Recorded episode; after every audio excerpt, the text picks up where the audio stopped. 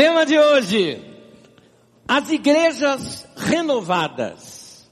Vou explicar o que são, o que é, o que é esse termo e o que ele significa hoje em dia para nós. Mas antes eu já queria começar da lição que eu quero tirar das experiências históricas que nós vamos ver hoje sobre a vida da igreja. E eu começo lendo Romanos no capítulo 12, no versículo 2. Romanos 12, versículo 2 diz assim: Não se amoldem ao padrão deste mundo, mas transformem-se pela renovação da sua mente, para que sejam capazes de experimentar e comprovar a boa, agradável e perfeita vontade de Deus. Todos nós queremos a vontade de Deus na nossa vida. E essa vontade de Deus, este melhor de Deus para nós é consequência de uma mente renovada. Agora, o que me chama a atenção é que o texto não diz que Deus vai renovar a sua mente, ele diz, você vai. Transformem-se. Você faça isso com você mesmo. Você faça este bem para você. Mude a sua maneira de pensar. Se atualize. Tudo começa na nossa mente. Por isso, uh, um incômodo, um descontentamento, pode ser algo excelente que vai te desacomodar na sua maneira de pensar. Algumas vezes nós sentimos assim um vazio lá dentro. Está faltando algo na minha vida. Isso é bom.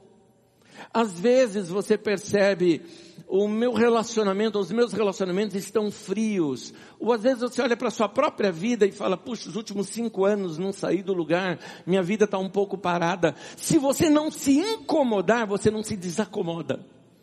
Então é necessário esse incômodo na vida da gente para a gente passar por um período de renovação. Assim é na nossa mente também, assim é no nosso coração. O mesmo também é verdade com relação à igreja.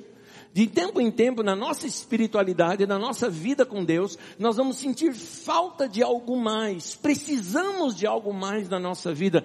Este incômodo, ao invés de nos levar para baixo, esse incômodo é na verdade um despertamento para nos incomodar, para nos desacomodar, para que a gente possa começar a crescer.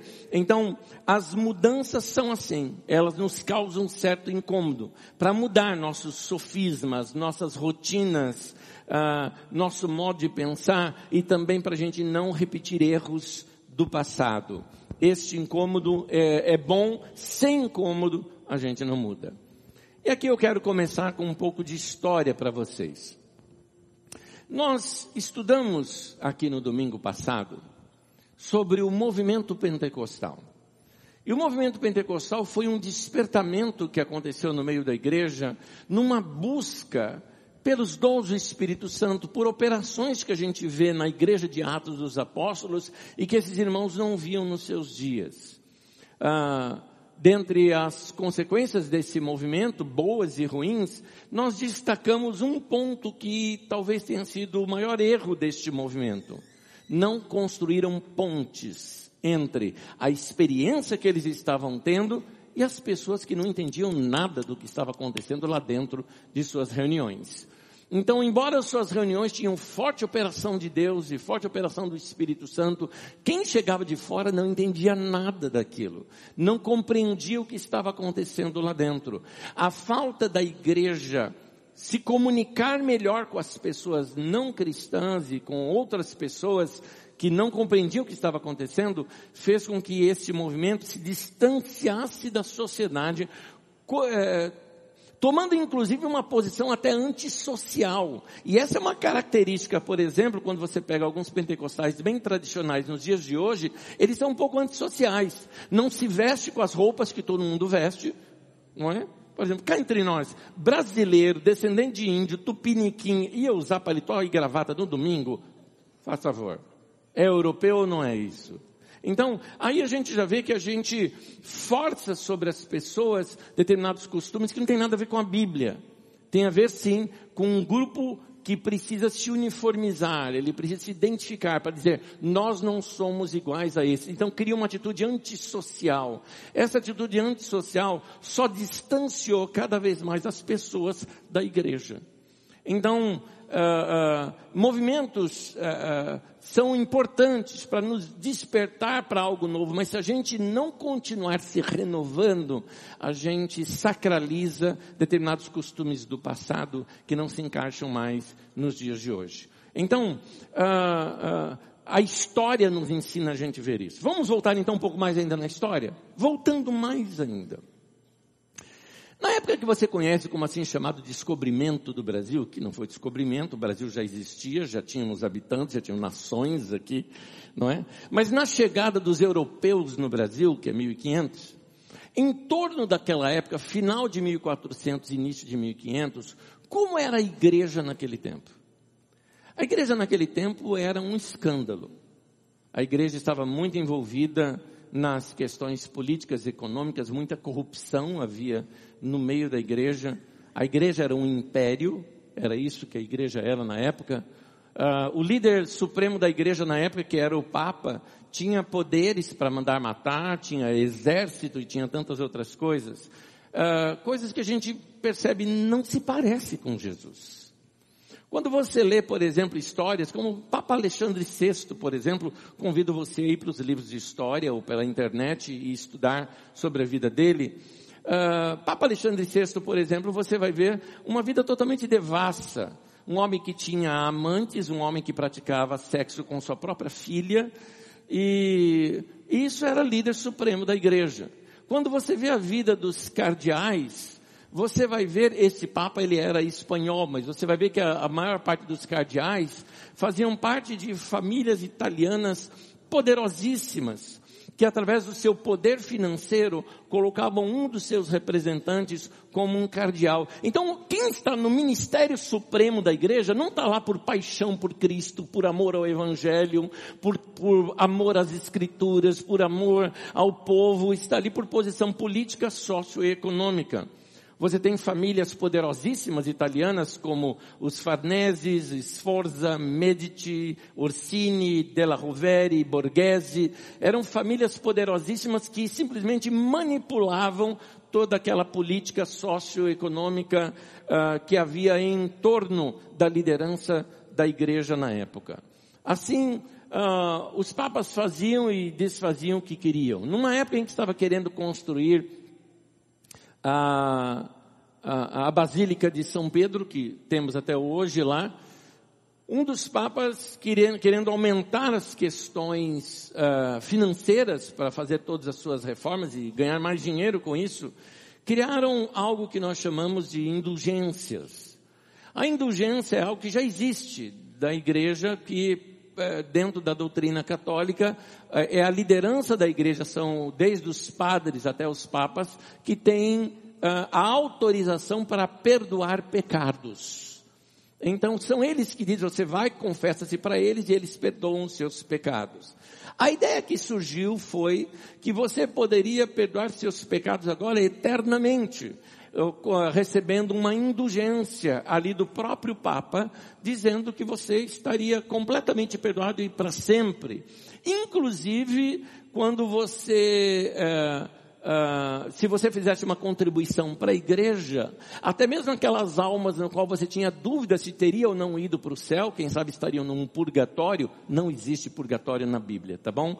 Mas existia na doutrina da época, então, eles tinham até uma frase assim: assim que uma moeda tilinta no cofre, uma alma sai do purgatório.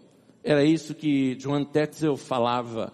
É, não é à toa que lideranças piedosas no meio da igreja se levantaram contra isso.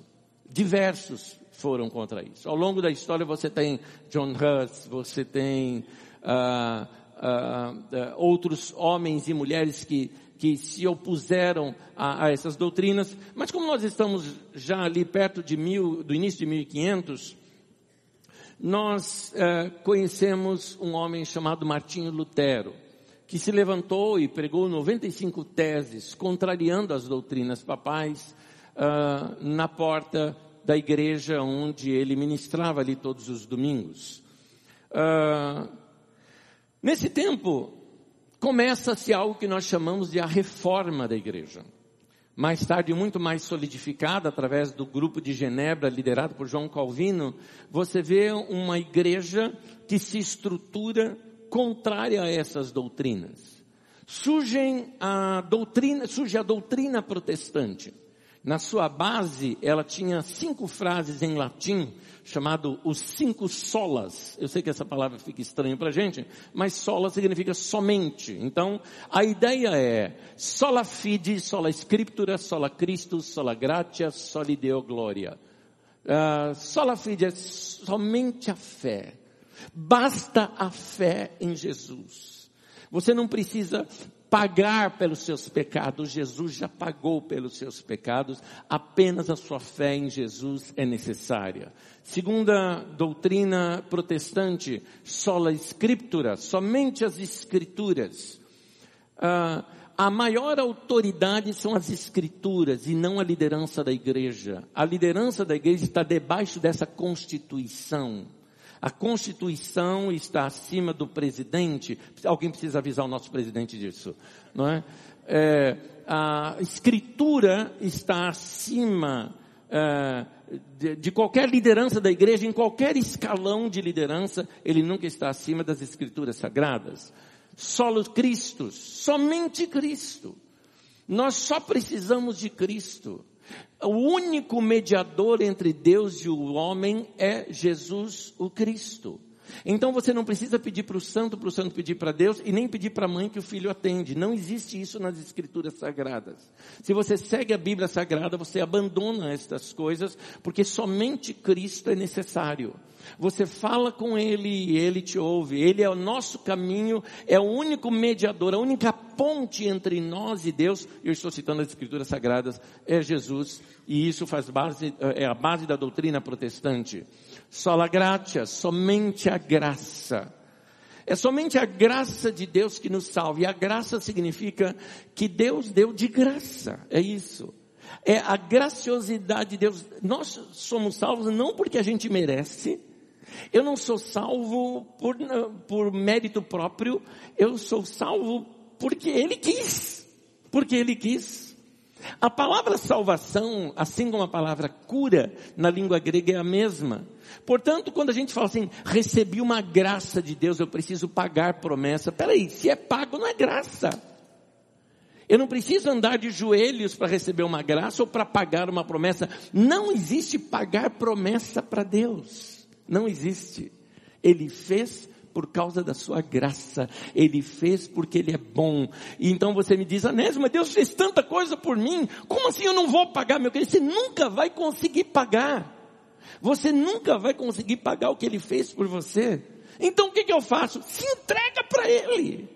Dá tua vida inteira para ele, vive para ele, ame-o de todo o seu coração, alma, entendimento e com todas as suas forças, que é o primeiro mandamento. É esse que nós precisamos fazer, que é o mandamento que Jesus disse que resume toda a lei. Muito bem. Só lhe deu glória, somente a Deus seja a glória. Só Ele merece ser adorado. Somente Ele merece ser venerado. Somente para Ele nós cantamos, somente para Ele nós adoramos, somente Ele. No restante, nós somos todos humanos. Nós somos todos iguais. Só Ele merece a glória. Essa é a doutrina protestante, mas eu acho também ah, uma pregação fantástica aqui do que é servir a Deus e amar a Deus. Gente, só a Deus seja a nossa glória. Amém.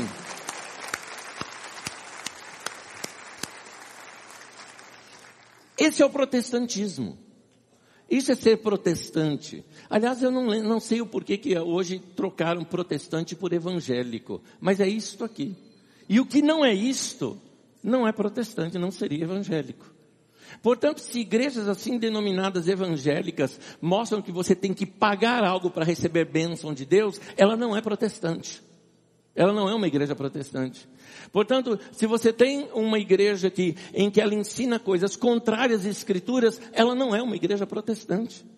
É importante definir isso, porque hoje em dia esse, esse, esse bastião chamado no Brasil de igreja evangélica é uma coisa confusa, cheia de, de situações que não se parecem nem com Deus, nem com a Bíblia, nem com a igreja. Então nós precisamos olhar para a história e ver, irmãos pagaram um preço altíssimo por isso, irmãos foram mortos por causa disso, irmãos tiveram suas vidas queimadas em praça pública por acreditarem nessas coisas aqui. Então, esse foi o movimento da reforma protestante. E esses foram os protestantes que, com sua vida, pagaram um preço altíssimo é, em prol do Evangelho. Os anos passaram. A igreja protestante manteve esta, ah, ao longo dos anos, esta pregação praticamente anticatólica na sua essência, por isso essa rixa muito grande no passado entre protestantes e católicos. Hoje a coisa não é tão forte. Graças a Deus. Porque afinal de contas são duas vertentes da igreja cristã. Os dois são. Os dois são. Então, uh, mas uh, uh, essa, essa, esse, esse cisma era muito forte. Aqui no Brasil mesmo, anos atrás eu estive na, na biblioteca da, do Estadão, Estadão de São Paulo aqui, vendo é, notícias de jornais antigos, e não precisa ir longe, eu estou falando alguma coisa dentro dos anos 30, acontecido numa cidade que você conhece chamada São Paulo. Em São Paulo havia uma reunião protestante num bairro no centro de São Paulo, no qual ela foi cercada por algumas pessoas, apedrejada a casa, invadiram a casa, arrastaram o pastor que estava ali pregando, amarraram ele num cavalo e saíram andando pelo meio da rua, desfolando a, a vida daquele homem por causa dessa rixa religiosa que havia uh, uh, na nossa nação e em tantas outras partes do mundo. Uh, mas as igrejas então chamadas protestantes, elas hoje são conhecidas como igrejas conservadoras ou igrejas tradicionais. elas mantiveram seus costumes europeus muito fortes. Por exemplo, os europeus usavam o órgão na igreja. Então essas igrejas relutaram muito num processo de renovação, elas não se renovavam. Para você ter uma ideia como essa questão de instrumentalização na igreja, isso aconteceu, eu não sou tão velho assim, aconteceu comigo. Eu sou organista de igreja desde meus oito anos de idade. Mas eu me lembro, eu já era um adolescente, quando nós estávamos é, é, tentando convencer a igreja na compra de um órgão eletrônico nós usávamos um órgão de Follen. Órgão de Follen você pedala e ele solta ali os sons enquanto você pedala. E estava querendo um órgão eletrônico. O órgão eletrônico, ele duas teclas e uma pedaleira aqui embaixo. E então os irmãos levantaram a seguinte questão, porque havia ali bateria pré-gravada de acompanhamento para você usar nas músicas. E eles disseram que a bateria era um instrumento profano, que não poderia ser usado no meio da igreja, somente o órgão poderia. E então fizeram que eu assinasse um papel dizendo que eu nunca iria utilizar aquela bateria ali. Quando já estava tudo para ser aprovado, um outro irmão se levantou perguntando se aquela pedaleira que a gente tocava não equivaleria ao contrabaixo, um outro instrumento profano. Então, que aí eu tive que usar e, e explicar tecnicamente, que era para a pessoa não entender mesmo, né? Eu, falar, eu falei que a música ela é feita em oitavas, então ali você tem 16 notas abaixo que são tocadas ali para formar um, um, grave. E enrolei, na verdade, na minha exposição. O cara não entendeu nada e concordou que eu poderia tocar com aquilo. Então, uh, você vê a tradição no meio da igreja, que era muito forte. Algumas coisas não poderiam ser mudadas só poderiam ser feitas daquela maneira. Por quê? Está na Bíblia, isso não está, não tinha instrumento musical no Novo Testamento. Não tinha porque eles eram pobres, não tinha dinheiro para ter. A, a Galileia, a, a, a, Palestina era a periferia do, do Império Romano, um dos lugares mais pobres do mundo da época. Eles não tinham dinheiro, por isso que não tinham instrumentos musicais, não é que era contra. Então, uh, essa tradição no meio da igreja acabou segurando a igreja de se atualizar. Uh, por isso, muitos, muitas pessoas encontravam já um abismo entre frequentar uma igreja e o que acontecia na sociedade. Foi na década de 40 do século passado que irmãos dessas igrejas conservadoras e tradicionais uh, tiveram contato com pessoas do movimento pentecostal. Encontraram nessas experiências pentecostais um ardor que eles não tinham. E alguns desses irmãos, sentindo aquela sequidão de busca por Deus que eles tinham, começaram a encontrar no ardor desses irmãos pentecostais uma resposta para o despertamento que eles buscavam. Uh, esse movimento acabou varrendo quase que o mundo inteiro na mesma época, inclusive dentro da Igreja Católica. O movimento passou a ser conhecido, principalmente nos Estados Unidos, por exemplo, como movimento carismático. Isso dentro das igrejas eh, protestantes. Dentro do, da Igreja Católica também teve o mesmo nome, movimento carismático. Como na América do Sul os protestantes eram muito anticatólicos, então o nome do movimento aqui na América do Sul acabou sendo movimento de renovação. Então nós tínhamos aqui os irmãos renovados. Então você tinha o batista e agora o batista renovado, o presbiteriano e agora o presbiteriano renovado, o metodista e o metodista renovado que usavam outro nome, o metodista wesleyano, dizendo de John Wesley que era seu fundador, como que eles estivessem voltando às suas origens. E daí começam esses movimentos no meio da igreja. O que acontece é que nas igrejas norte-americanas, por cultura deles, que aceitavam mais a diversidade, Irmãos que tinham experiências pentecostais dentro de uma igreja tradicional continuavam dentro da igreja.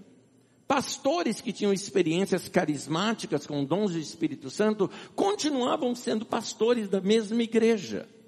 Já na América do Sul inteira, e aqui eu me refiro ao Brasil principalmente, quando você tinha uma experiência dessa dentro de uma igreja tradicional, você era expulso da igreja. E quando isso ocorria com grupos, grupos inteiros saíam e montavam ali perto uma outra igreja muito parecida com a anterior, só que com um nome renovado. Era isso que se fazia uh, na década de 40, de, principalmente na década de 60, foi a época onde mais isso se expandiu aqui no Brasil, criando esse movimento uh, de renovação. O que, o que aconteceu dentro desse movimento de renovação, por exemplo, fazendo uma pequena análise aqui do, do que esse movimento fez. Ah, especificamente na nossa região, me refiro aqui a Brasil e América do Sul, por exemplo, esse movimento de renovação dentro da Igreja Católica, formaram-se grupos pequenos de oração, os movimentos de oração, as comunidades eclesiais de base tantos outros movimentos dentro da Igreja Católica Romana e formou a chamada Igreja Católica Carismática. O que a Igreja Romana, com a sua liderança, fez? Assambarcou essas igrejas, não deixou dividi-las, continuaram dentro do movimento da Igreja Católica, só que é interessante, só que a Igreja Católica, por pressão, principalmente do Vaticano, eles uh, de, a tornaram ainda mais católicas. Por exemplo, é normal você ver hoje, dentro dos movimentos carismáticos católicos, uma adoração a Maria, por exemplo, muito mais forte do que você tinha sequer na Idade Média. Você tem restauração como o terço bizantino, que é um, um, um, momento, é um resumo do rosário tradicional, sendo hoje muito mais sacralizado, quase como uma peça é, quase como uma peça mítica, uma peça milagrosa que a pessoa carrega, é, como se aquilo tivesse algum poder, que lembra mais a Idade Média do que hoje. Então, na minha opinião, o movimento carismático católico andou para trás nesse sentido. Tornou a igreja mais friendly, né, mais, mais, amigável, começaram a cantar cânticos iguais eram dos renovados protestantes, ficou uma coisa mais gostosa, quebrou-se um pouco aquele ritual e aquela liturgia europeia no meio da igreja, tornando-a mais brasileira. Tudo isso é positivo, mas na doutrina ficaram ainda muito mais parecidos com aquela igreja que havia na Idade Média. Dentro do movimento protestante, o que essas, esse movimento de renovação fez? Tem um lado positivo que eu vou citar daqui a pouquinho, mas uma das coisas que aconteceu é que a igreja apenas trouxe para si essa questão do batismo com o Espírito Santo, do falar em línguas e de algumas uh, práticas pentecostais, mas a estrutura da igreja não mudou. Continuaram com o inário, aí fizeram inários novos que agora falam sobre o Espírito Santo e o fogo do Espírito Santo e tudo mais. Né? Uh, hinos novos foram acrescentados ao inário tradicional. Hinos como Ninguém detém, é obra santa. Ninguém, quem conhece o movimento de renovação sabe o que, que eu estou cantando. Então, uh, esses movimentos uh, começaram a ah, o que eles fizeram? Mantiveram a estrutura tradicional, o culto parecia o mesmo, a estrutura da igreja parecia a mesma, só que agora com determinados detalhes que eram trazidos do movimento pentecostal. Vamos primeiro falar das coisas boas que esse movimento trouxe. Uma das coisas boas que esse movimento trouxe é que ele trouxe um despertamento na vida dos cristãos, e um deles que eu quero destacar é o que eu chamo de fervor. E eu, essa palavra escolhida, eh, foi escolhida mesmo, eu achei a melhor palavra para explicar isso. Que vem de ferver. Esses irmãos consideravam as suas igrejas uma igreja fria. Então eles queriam algo mais quente, ou do fogo, como é um termo muito usado pelos pentecostais. Que fizesse ferver o coração e provocar novamente o ardor e a paixão pelo Evangelho. Nesse tempo circulou na igreja dois livros que marcavam bastante esse movimento de renovação.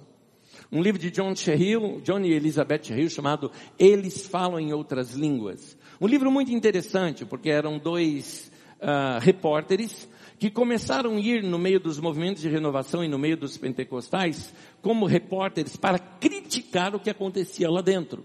Principalmente a chamada glossolalia, que é o falar em outras línguas e eles começaram a levantar, como pesquisadores, levantar, levantar, levantar questões sobre o assunto, só que eles ficavam abismados com algumas coisas que aconteciam e que eram, eles queriam criticar, mas eles na verdade estavam provando que eram verídicas, que eram experiências genuínas.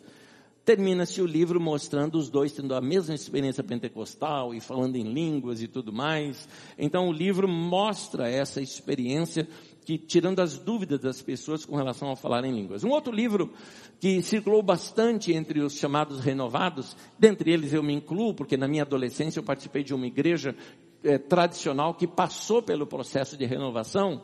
Nós líamos aquele livro chamado O Vinho Novo é Melhor. Esse livro de Robert Tom mostrava a experiência de um homem que simplesmente resolveu acreditar em Deus por tudo na vida dele. Então ele falava de uma busca intensa para Deus, de jejum, de oração, de vigílias. E tinha uma vida um pouco aventureira, tinha um quê de aventura nessas experiências. Assim, é, acordava-se pela manhã e orar e perguntava, Deus, o que o Senhor quer de mim hoje? E obedecia a Deus, seja o que for, que Deus, que ele percebia que Deus falasse com ele ao longo do dia. Isso provocou em todos os leitores aquela ideia de, puxa, minha vida pode sair dessa mesmice. Eu posso começar a ter experiências com Deus aonde eu estiver. Imagina isso na cabeça de um adolescente de aproximadamente 14 anos de idade, que era o meu caso, 14, 15, 16 anos de idade. E vou lembrar de uma ocorrência, por exemplo, eu já tinha de 16 para 17 anos de idade, quando um dia voltando para casa, eu estava orando pelas pessoas que estavam num ônibus onde eu estava indo. E era noite, tarde da noite. E tinha um momento daquele ônibus onde ele levava um grande percurso que ninguém descia até o ponto final daria mais ou menos algo em torno de 8 a 10 minutos até que ele chegasse no ponto final. E eu vim orando pelas pessoas que estavam ali dentro do ônibus, o que, que eu fiz? Me levantei dentro do ônibus, fui lá na frente, pedi licença para o motorista, falei boa noite a todos, daqui até o ponto final nós não vamos fazer nada mesmo. Então gostaria de compartilhar algo da palavra de Deus com vocês. Abri a Bíblia, li um texto da Bíblia Sagrada, fiz uma breve pregação, bem rapidinho, que tudo era cronometrado, e falei, se algum de vocês quiserem, eu posso colocar você na minha lista de oração hoje, orar com você aqui no ônibus mesmo, ou no caminho para minha casa, eu, eu senti de orar pelas suas vidas aqui. Gente, gente começa a chorar no meio do ônibus. Gente pede oração. Te, descemos no ponto final, teve gente que ficou comigo conversando depois, pedindo uh, oração e tudo mais. E aquilo aquecia o coração da gente. Coisas como, por exemplo, uh, tá num ônibus, isso aconteceu comigo, estavam no ônibus indo para o trabalho, eu vi uma pessoa na rua, eu fiquei tão assim que eu precisava pregar o evangelho com aquela pessoa, eu dei sinal do ônibus, desci, fui lá, preguei o evangelho da pessoa e não cheguei atrasado no trabalho. Ainda assim não cheguei atrasado no trabalho. Essa ideia de um, um, um, um cristianismo que acontece no dia a dia, era o ardor no coração das pessoas que assim faziam, que buscavam a Deus.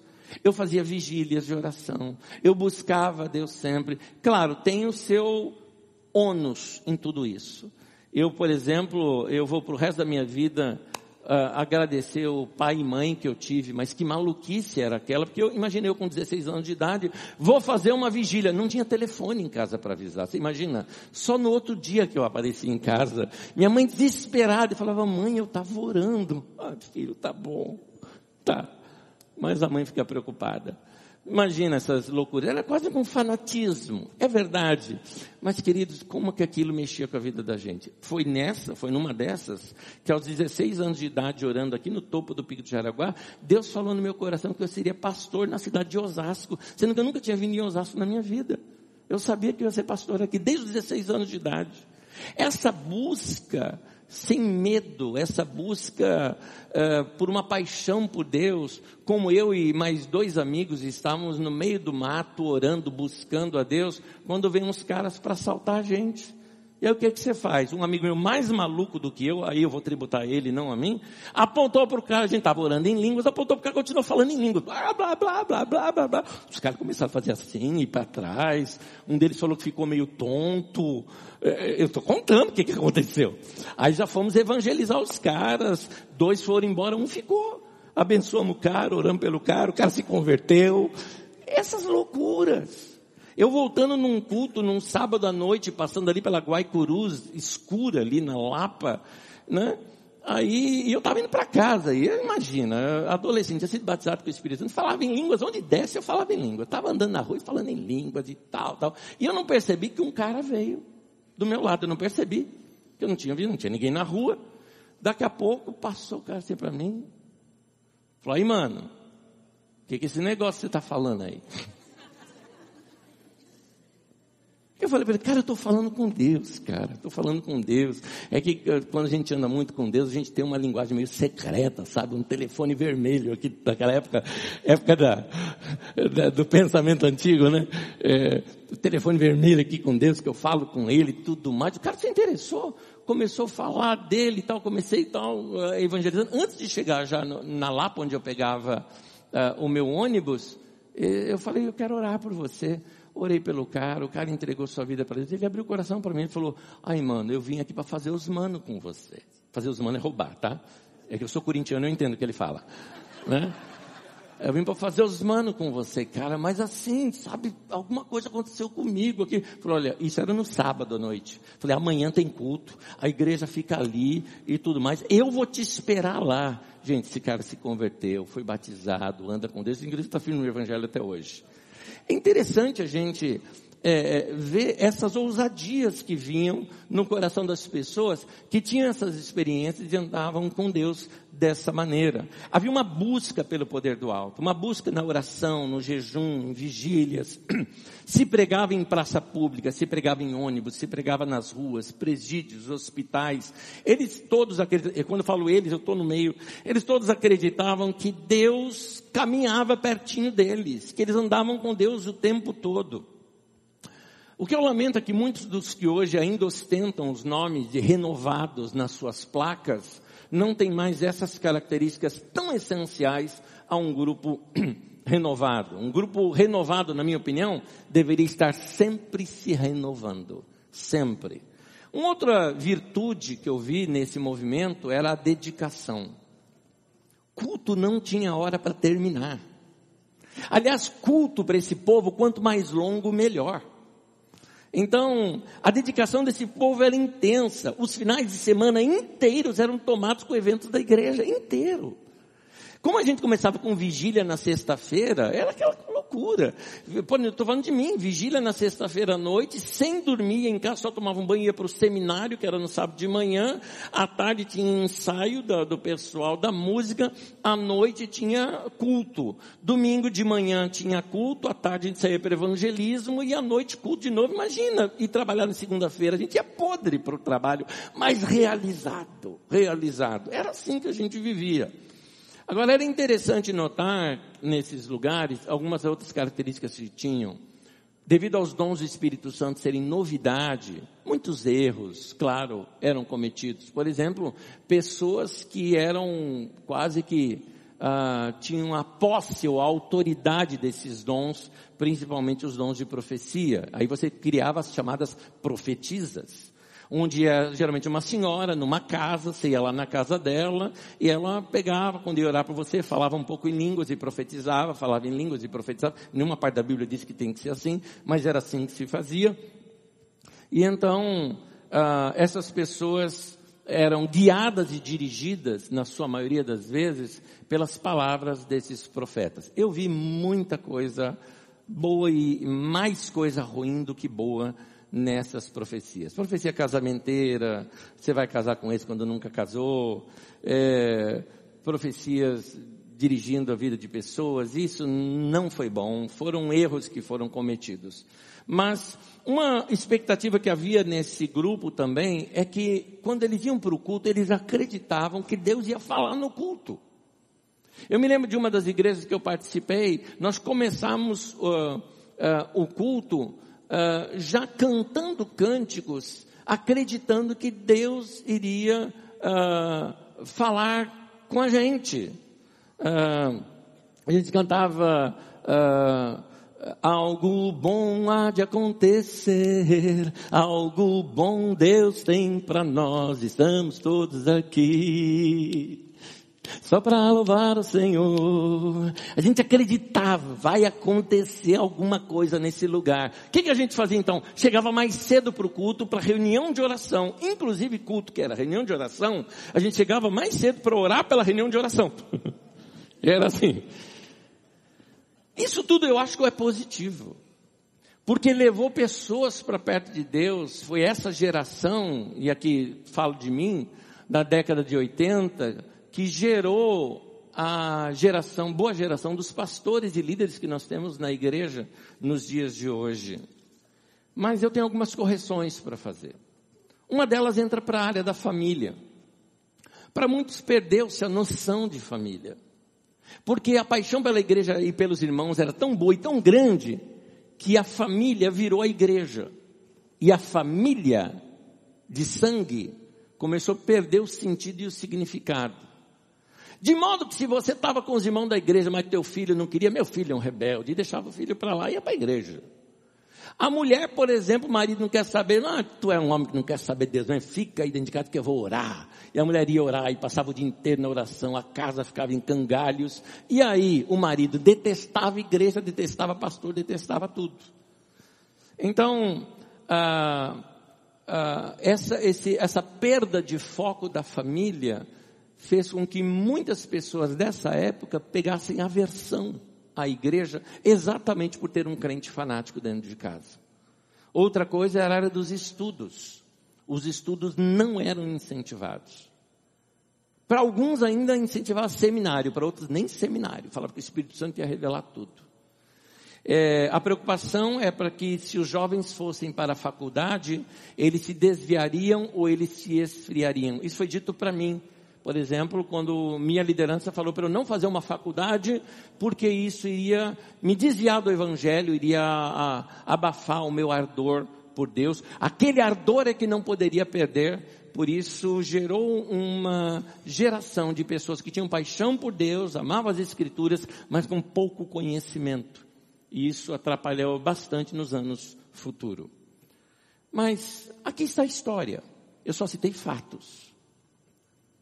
Quais as lições nós podemos tirar para os nossos dias hoje? Para a nossa vida e para a nossa igreja.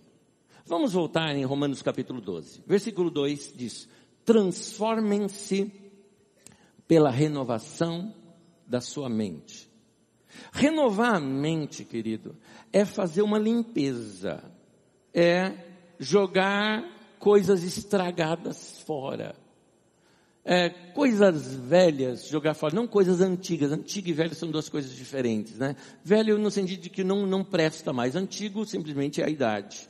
Mas vamos colocar, é por isso que eu preferi a palavra estragado. Existem coisas estragadas, coisas que não funcionam mais, coisas que estão nos atrapalhando, estão lá na nossa mente. Nós precisamos fazer essa limpeza. Meu pai tinha um costume ruim. Qual era o costume ruim do meu pai? Tinha co... Minha mãe gostava de casa limpa e ela jogava coisas fora. Meu pai achava utilidade em tudo. Essa arruela um dia eu vou usar, ele tinha que guardar. Ah, aquele parafuso eu tenho que guardar. Esse móvel está tão bonito, por que, que vai jogar fora? E então meu pai, no terreno de casa que era muito grande, construiu um barracãozinho lá que a gente chamava de mocó. Era o mocó do pai. A palavra mocó significa um esconderijo, um lugar onde você se esconde ou esconde coisas. Meu pai escondia as coisas lá dentro do seu mocó.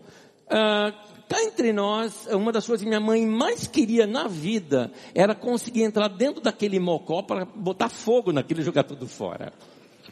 Mas o meu pai, como um bom baiano e que tem jeito para tudo, ele fez uma fechadura que a gente não conseguia abrir. É, é, eu ficava escondido para ver como meu pai entrava dentro daquele lugar, porque parecia mágica, daqui a pouco a porta abria.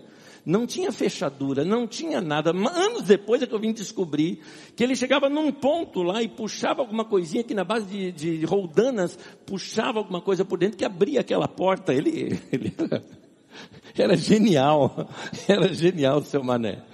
E, mas, uh, muitos de nós temos o nosso mocó. Aquelas coisas na vida da gente que são antigas, que não funcionam mais e que a gente não se atualizou. O que eu vejo é o seguinte, essas experiências que eu tive no passado foram maravilhosas, eu quero guardá-las no meu coração, mas cá entre nós, muitas delas não funcionam mais hoje. Eu preguei em praça pública, eu preguei em rua, eu preguei aqui no Lago de Osasco já. E um monte de gente já foi alcançado do Evangelho dessa maneira. Hoje em dia, eu não paro diante de alguém que está pregando no meio da rua. A comunicação mudou, as formas de ser mudaram. É, nós não podemos querer perpetuar. Eu não posso chegar aqui e falar, não, nós temos que cantar aqueles hinos antigos que a gente cantava naquele tempo. São lindos, são maravilhosos, mas mel as melodias se atualizaram, o, o, a, o gosto musical das pessoas mudou uma igreja renovada deveria estar sempre se renovando. Da mesma forma, uma vida pessoal deve ser assim também. Tem hora na vida da gente que a gente precisa jogar coisa fora. Tem hora na vida da gente que a gente precisa uh, olhar para frente. Sim, tem coisas do meu passado que eu quero guardar no meu coração. Memórias de bons momentos com Deus, coisas que aconteceram na minha vida, pessoas que eu guardo no meu coração, na minha vida. Uh, de boas experiências, mas tem coisas que ficam pesando pelo caminho. E se você quer correr na vida, você tem que se desfazer dela.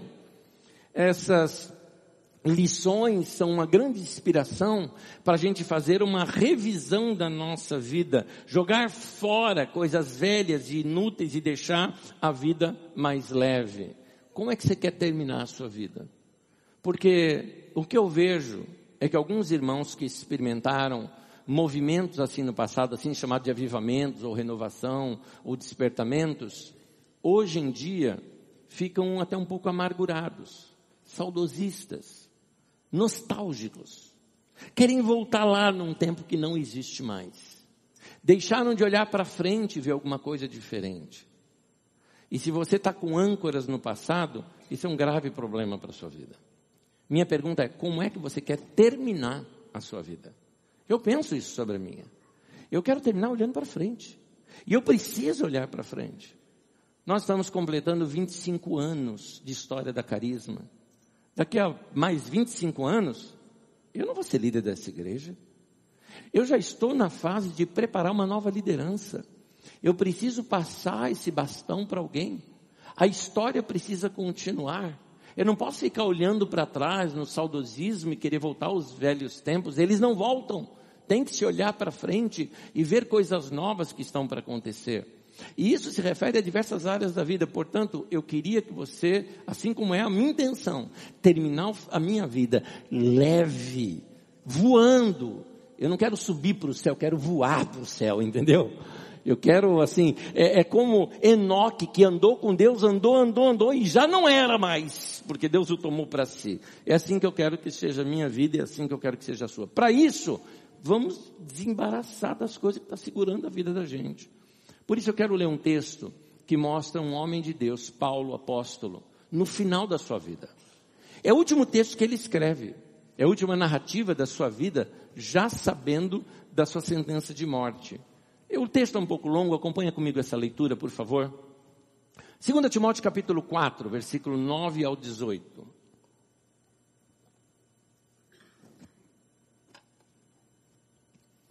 Segunda Timóteo capítulo 4, versículo de 9 a 18 diz assim: Procure vir logo ao meu encontro, ele escreve para Timóteo. Pois Demas, amando este mundo, abandonou-me e foi para Tessalônica. Crescente foi para Galácia, Tito para Dalmácia. O Demas abandonou. O Crescente e o Tito foi por causa de ministério que foram. Só Lucas está comigo. Traga Marcos com você, porque ele me é útil para o ministério. Interessante, João Marcos foi um cara que deu problema para Paulo no passado. No entanto, agora falou, não, traz o cara, eu quero vê-lo aqui. E ele é muito útil no ministério. 12. Enviei Tíquico a Éfeso. Quando você vier, traga a capa que eu deixei na casa do Carpo em Trode e os meus livros, principalmente os pergaminhos. O cara sabendo que ia morrer ainda queria ler um pouco mais. Alexandre Ferreiro causou-me muitos males. O Senhor lhe dará retribuição pelo que ele fez. Previna-se contra ele, porque se opôs fortemente às nossas palavras. Na minha primeira defesa, ninguém apareceu para me apoiar, todos me abandonaram. Que isso não lhe seja cobrado.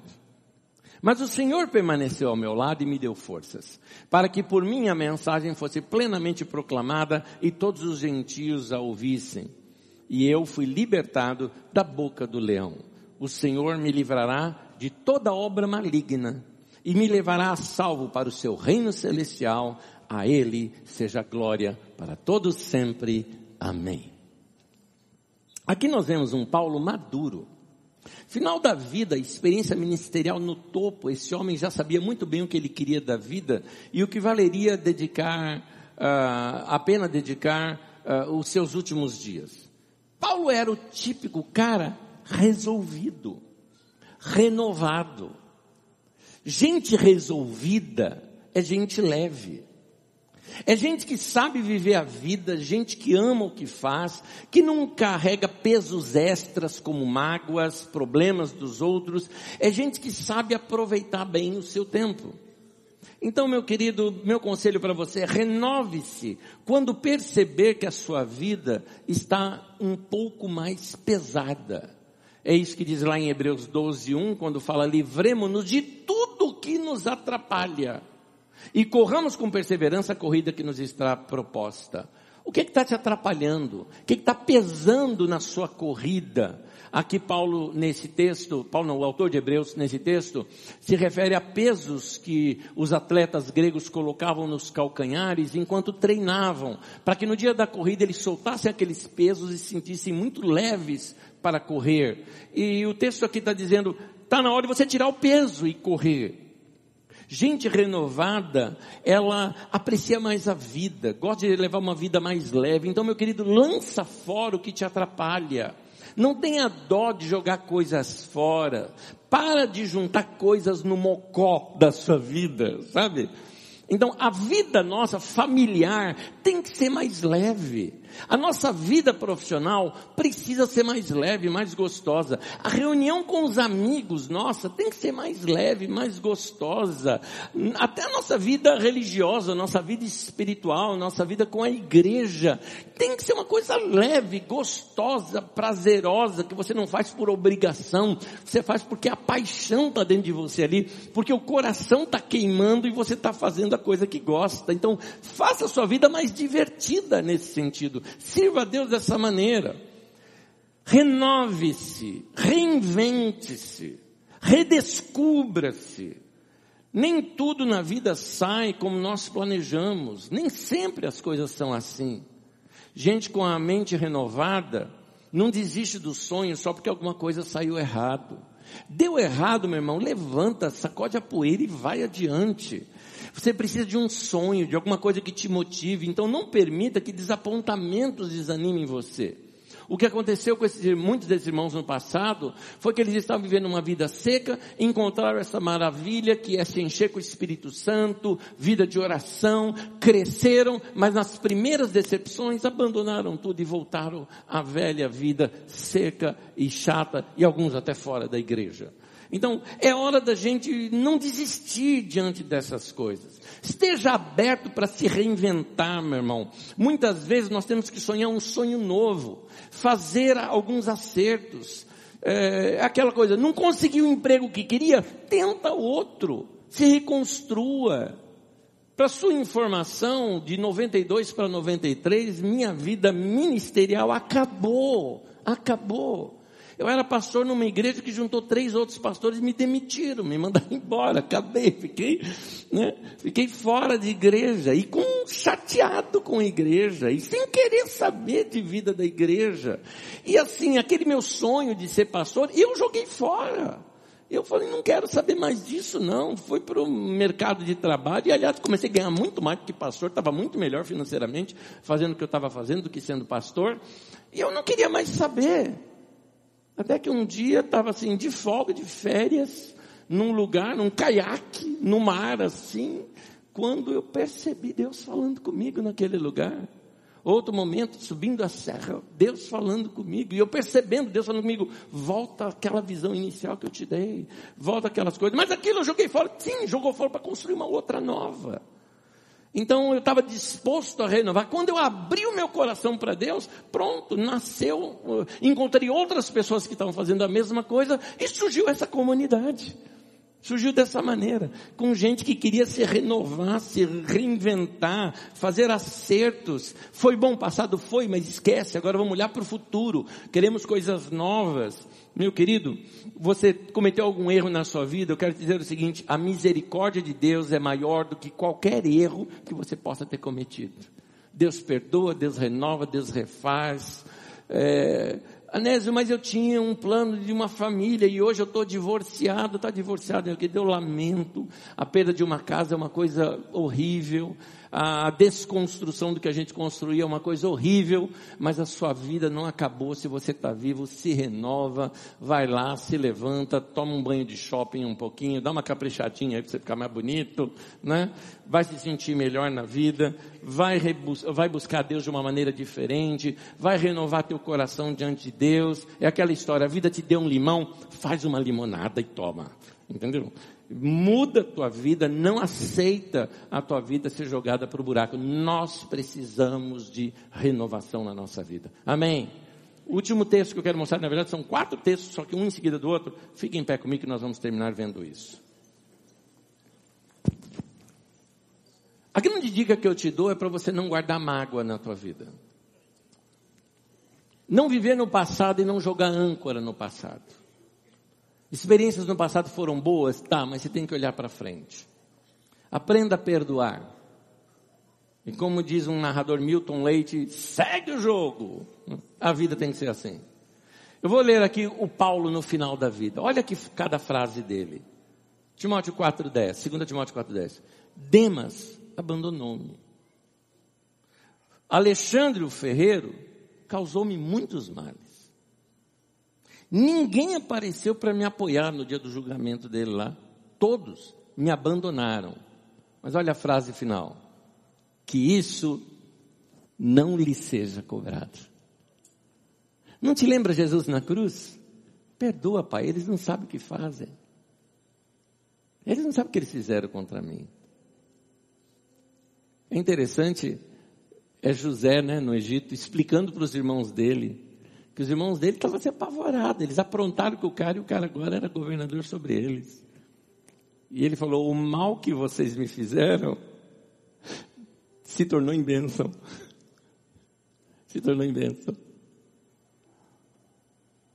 Eu, uma vez eu estava num lugar, vou contar uma coisa aqui para vocês, e eu sei que falando na internet vai chegar no ouvido das pessoas também. Eu estava num lugar E eu vi que uma pessoa me viu e ele não queria ter me visto. Porque foi uma das pessoas que aprontou comigo, que me jogou na lama, assim, no ministério, que me ajudou a cortar o ministério e tudo, tal, tal. Foi uma das pessoas que fizeram isso. E eu vi de longe. Era um restaurante. Eu vi a pessoa e a minha atitude foi essa. Eu, eu queria dar um abraço nele. É sincero. E era sincero, eu queria dar um abraço. E eu fui até a pessoa. Fulano, e eu sou discreto, né? Fulano, e aí, uh, tudo bem? Levanta, cara, dá um abraço. Eu fiz o cara levantar, dar um abraço no restaurante e tudo mais. Que bom te ver. E foi bom mesmo. Porque sem aquilo eu não chegaria onde eu estou hoje. Na época eu não sabia. Hoje eu sei. Então, aquilo que aconteceu ali com José, o mal que me fizeram, Deus tornou em bênção. Eu precisava passar por aquele vale, por aquela coisa. É, Paulo fala que isso não lhe seja cobrado. Por que, que ele não guardava mágoa? Por que, que sabe por quê? Porque ele sabia que Deus não havia abandonado. Último texto. Veja ele comigo. 2 Timóteo 4, 17 18. O Senhor permaneceu ao meu lado e me deu forças. O Senhor me livrará de toda obra maligna. A Ele seja glória para todo sempre. Amém. Ao nosso Deus.